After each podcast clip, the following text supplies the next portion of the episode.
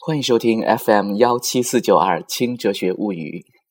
那在传统的电台中，主播可以很容易的跟听众打招呼，说“嗨，早上好”或者“嗨，晚上好”。可是网络电台却不是这样，因为我永远也没有办法确切的知道你听到我声音的时候是一个什么样的状态，你听到我的声音的时候是什么时间。也许是一个清冷的、繁忙的早晨。又或许是一个飘着雪的夜晚，你躺在被窝里，谁也不知道。现在我的时间是中午的十二点十五分，所以我只好跟你说：“嗨，中午好。”嗯今天要给你介绍的这位哲学家，他叫笛卡尔，你听说过是不是？好的，我们先来听关于笛卡尔的故事。这个故事的名字叫做。哲学家和女王，一起来听一听。尽管卸除了全部武装，一艘瑞典的战舰停靠在法国港口，还是引起了轰动。那天半夜，这个庞然大物像个幽灵一样，悄无声息的开进土伦港。到吃早饭的时候。几乎全土伦人都已经知道了这个消息。这天早晨，大家见面的问候语是这样的：“嘿，看见那艘瑞典军舰了吗？听说是北欧海盗劫持过来的。”不对，不对，你那都是谣言。告诉你吧，那艘是幽灵船，船上一个人都没有，是自己飘过来的。我在港口干活的表弟亲眼所见。嗯，我倒不在乎那个大家伙是怎么来的。我在想，能不能想办法带雷诺上船去看看。小家伙嚷了一个早上了。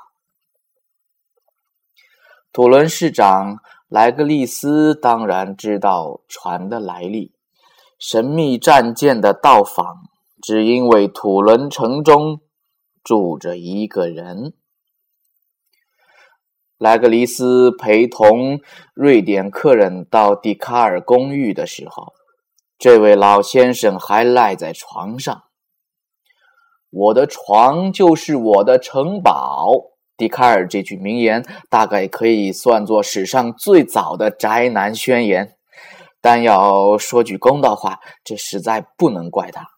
让一个体弱多病又性格孤僻的大哲学家满大街溜达，实在有点强人所难呐。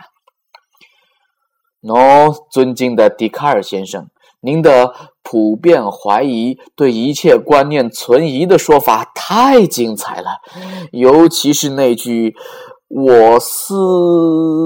瑞典人迟疑了一下，说：“嗯，我思故我在。嗯，对对对，我思故我在。总之，女王陛下对您是如此的敬仰，所以恳请您无论如何不要推辞。”笛卡尔犹豫了几天。还是登上了战舰，去做他的笔友瑞典女王 Christina 的老师。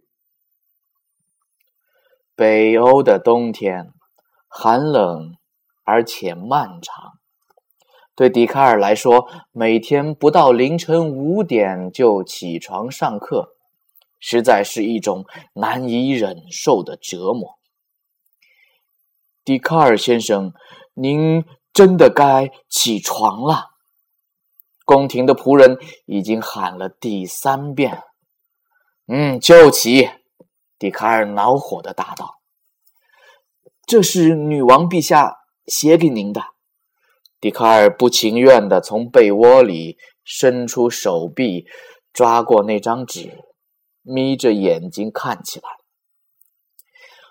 我最最亲爱的老师，昨天您说到世上存在两种互不相干的最基本的实体——精神和物质。我知道您的精神早已飞到我身边，请问您的物质什么时候起床呢？我已在书房等你，Christina。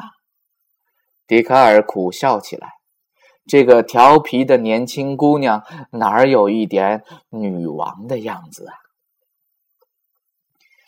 几个月后，笛卡尔因不适应北欧寒冷的气候，患肺炎去世，享年五十四岁。OK，这是笛卡尔和瑞典女王 Christina 的故事。笛卡尔这辈子第一个要感谢的人就是他的接生婆，要不是因为那个高明的接生婆，我们的哲学家先生可能都来不及看这个世界一眼。尽管如此，笛卡尔同学还是从小就体弱多病，以至于校长特许他不用受校规校纪的约束，可以躺在床上自学。于是，小笛卡尔养成了喜欢安静、善于思考的习惯。所以说，有时候翘课未必不是一件好事情。笛卡尔出生在法国的贵族之家，他的老爸是地方议员，他的母亲在他一岁的时候就去世了，给小笛卡尔留下了一大笔的遗产。啊，笛卡尔，笛卡尔同学大学毕业以后，决定投笔从戎，跑到荷兰、德国一带去参军，参加了当时欧洲的很著名的三十年战争。当兵期间，有一次他看见有人贴出布告，重金征集一个数学题的答案，于是笛卡尔绞尽脑汁，成功的解开了这道题。也正是从这个时候起，笛卡尔对数学产生了兴趣。据说，笛卡尔年轻的时候。在一个月黑风高的晚上，一连做了三个诡异的梦。第一个梦，梦见自己好好的，突然被一阵阴风不知吹到了什么地方。第二个梦，梦见自己在那个鬼地方找到了一把可以打开自然宝库的钥匙。而第三个梦，梦见自己走上了通往真正知识的道路。据说做过这三个梦不久之后，笛卡尔就创立了著名的解析几何。所以有些无聊的人把笛卡尔做梦的那天定位为解析几何诞生日。不过事实上，根据笛卡尔自己所说，他参军期间是百无聊赖，每天就是躺躺在床上看蜘蛛，啊，看着看着就从蜘蛛网中得到了启发，发明了坐标系，从此就有了解析几何。不过，对于我这种数学白痴来说，对于我这种大学里高数经常挂科的人来说，这种解析几何实在是一种噩梦。士兵笛卡尔很快厌倦了战争，于是决定回到法国专心研究学问。回国的途中，他遇到了海盗，幸亏他听得懂荷兰语，才侥幸捡了条命。笛卡尔跟很多哲学家一样，终身未婚。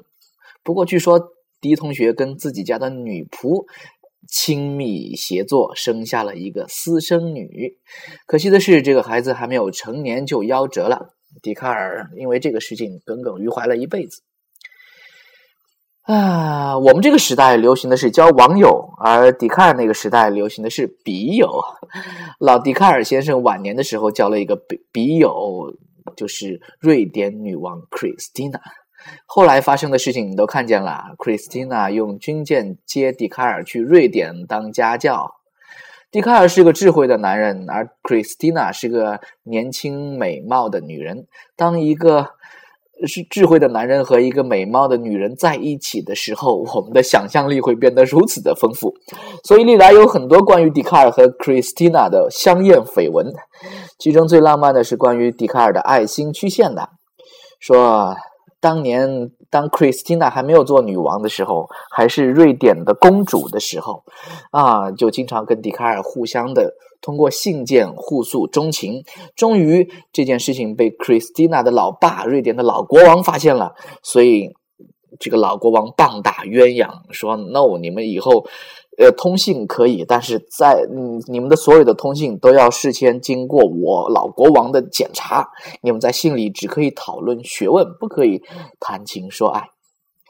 啊，从此以后很长一段时间，他们两个人只好在信里讨论哲学问题和数学问题。直到有一天，笛卡尔实在受不了了，于是笛卡尔写了一封信给 Christina，信里没有别的内容，只有一个方程式。老国王检查了信件啊，发现信里只有一个方程式，所以没有多疑，把信转给了 Christina。Christina 起初也很奇怪，说：“怎么了？这是干嘛要寄给我一个方程式？”于是他就在笛卡尔的坐标系中把这个方程式画了出来，而画出的那个图形就是一颗星形的图案，所以这个就是笛卡尔的。心形的，用用爱心、用心形的曲线来表达爱意的故事啊！这个方程式到底是什么样的，我也不记得了。让一个数学白痴来记方程式，实在是强人所难。你当然你可以去百度一下爱心曲线或者爱心方程式，你就可以找到了。这是数学家的爱情。好的，笛卡尔在建立他的哲学大厦之前，提出了一个普遍怀疑的方法。他说，过去所有的知识。所有的看法都是值得怀疑的。我们要怀疑一切，所有的东西都要用理性来反省一下。这种不迷信过去、不迷信权威的态度，正是哲学的精神，独立自由的精神。接着啊，狄老爷爷说了他的那句名言，叫做“我思故我在”。这句话太有名了，有名到几乎每所学校的走廊或者教室的墙壁上都挂着它。我也很喜欢这句话。我对这句话的解读是：独立的思考才是我存在的价值和意义所在。